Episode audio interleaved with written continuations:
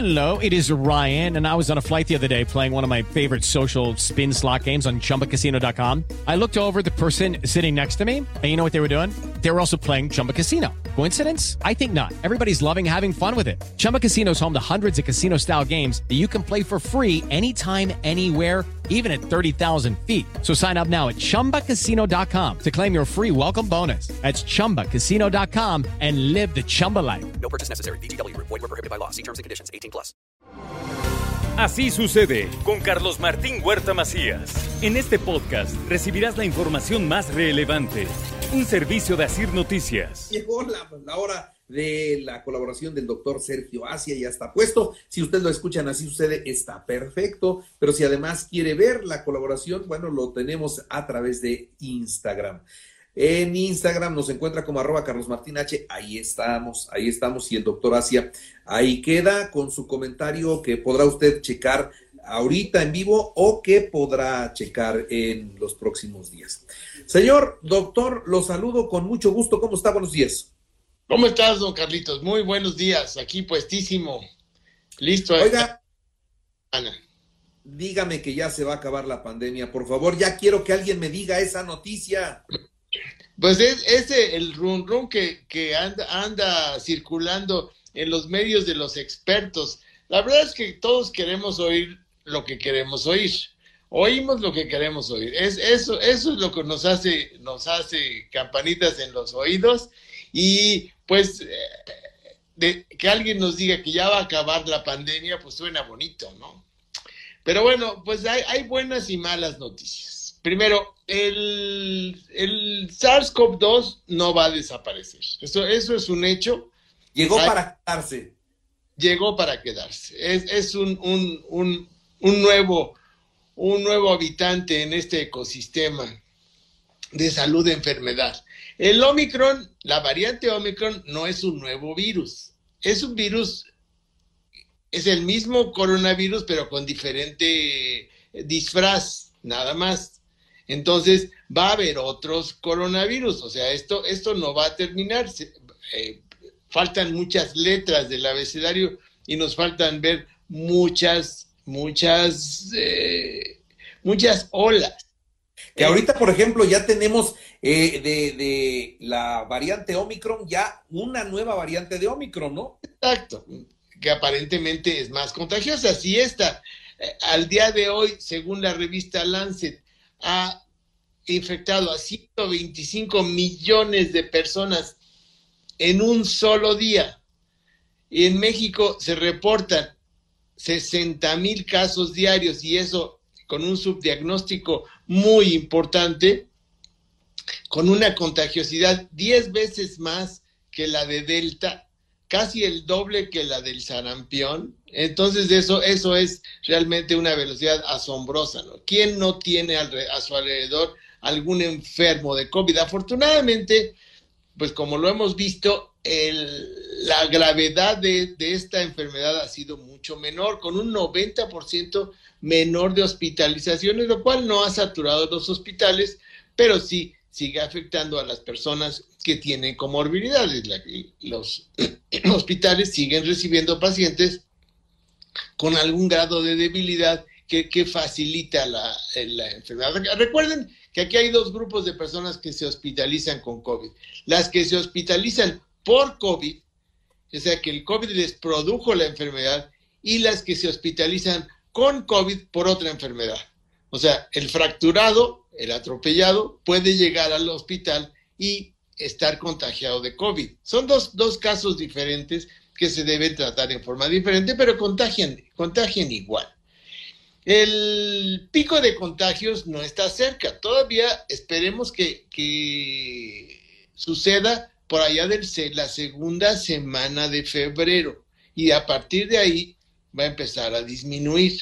Va a disminuir seguramente como lo ha hecho en otros países en forma abrupta y nos va a dejar alguna, algunas enseñanzas inmunológicas. Por ejemplo, el, eh, es muy importante que el hecho de que nos hayamos enfermado tantas personas en el mismo momento sí hace pensar que habrá cierto grado de inmunidad de, grupo, inmunidad de rebaño, que nos permita defendernos más o menos de las siguientes, eh, las siguientes oleadas de virus. tenemos un gran número de, de pacientes convalecientes, ¿sí? Entonces, esos pacientes de alguna manera también nos ayudan a proteger a otros pacientes que, para, para no contagiarse. Ya tenemos disponibilidad de, de medicamentos contra el COVID. Bueno, nos dicen los periódicos, yo todavía nunca, no he visto todavía la cápsula en físico, pero ya sabemos que existe. Seguramente pronto va a haber una disponibilidad de un medicamento relativamente adecuado para eh, tratar el coronavirus.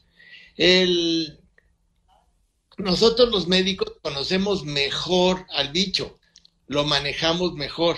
Ya cada vez veo menos recetas de gente que da antibióticos, ivermectina y factor de transferencia y, vitaminas y cosas por el estilo que no tienen nada que hacer con el tratamiento del COVID. Recuerden, el tratamiento del COVID no complicado es el mismo tratamiento sintomático para la gripe.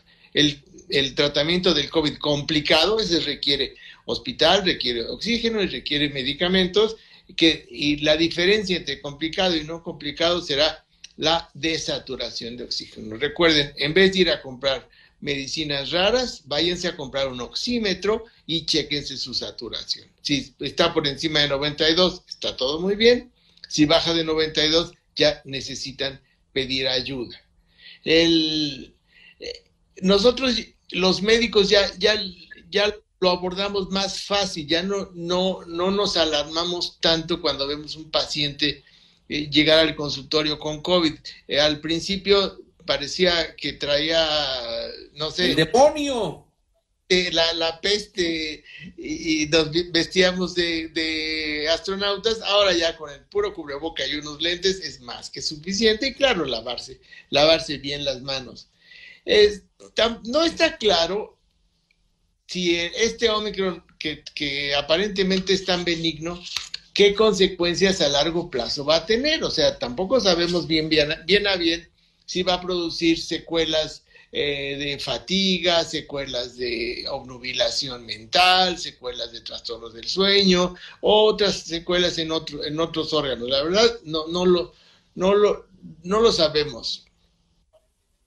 Eh, decir que ya, ya acabó y que esto, eh, que esto va a tomar un rumbo endémico, entonces, eh, no necesariamente es buena noticia. Recuerden que hay endemias que siguen matando personas. La tuberculosis es endémica y sigue matando muchos millones de personas. La lepra es endémica. la, la, poliomielitis, eh, otras enfermedades, ahí están, siguen matando personas. Entonces, decir que ya es endémica simplemente significa que nos tenemos que conformar con cierto grado de afectación.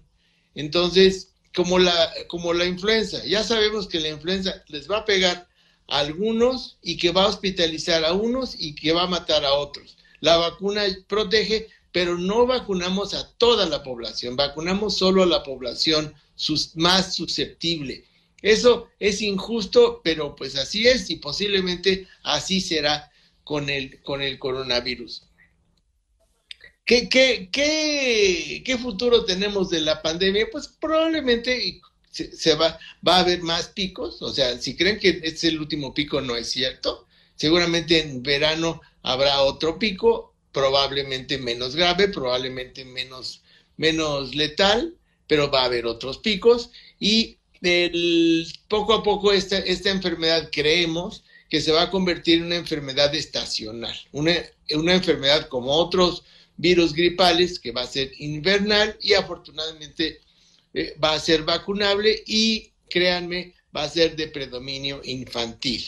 Entonces, el no vacunar a los niños en la actualidad es realmente una actitud que seguramente se va a corregir y muy probablemente pronto tendremos vacunas eh, para niños incluso menores de 5 años. la, la, eh, la CDC está a punto de autorizar la vacuna de, contra el coronavirus en menores de, de 5 años a finales de este mes.